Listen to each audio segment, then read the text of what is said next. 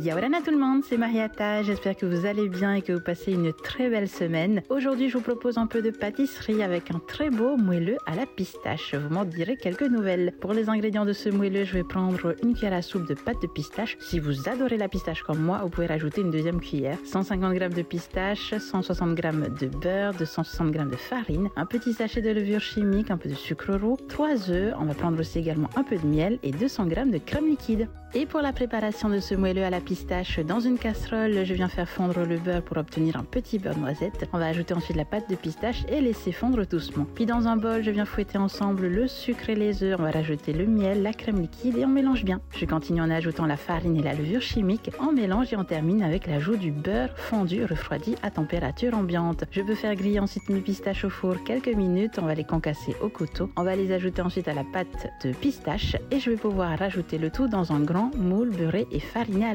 Je verse ma pâte délicatement et c'est parti au four une vingtaine de minutes environ à 180 degrés. C'était ma recette du jour, un très beau moelleux délicieux à la pistache que je vous invite à récupérer donc directement sur nos réseaux sociaux. Je vous souhaite à tous une belle journée. À bientôt. Nana.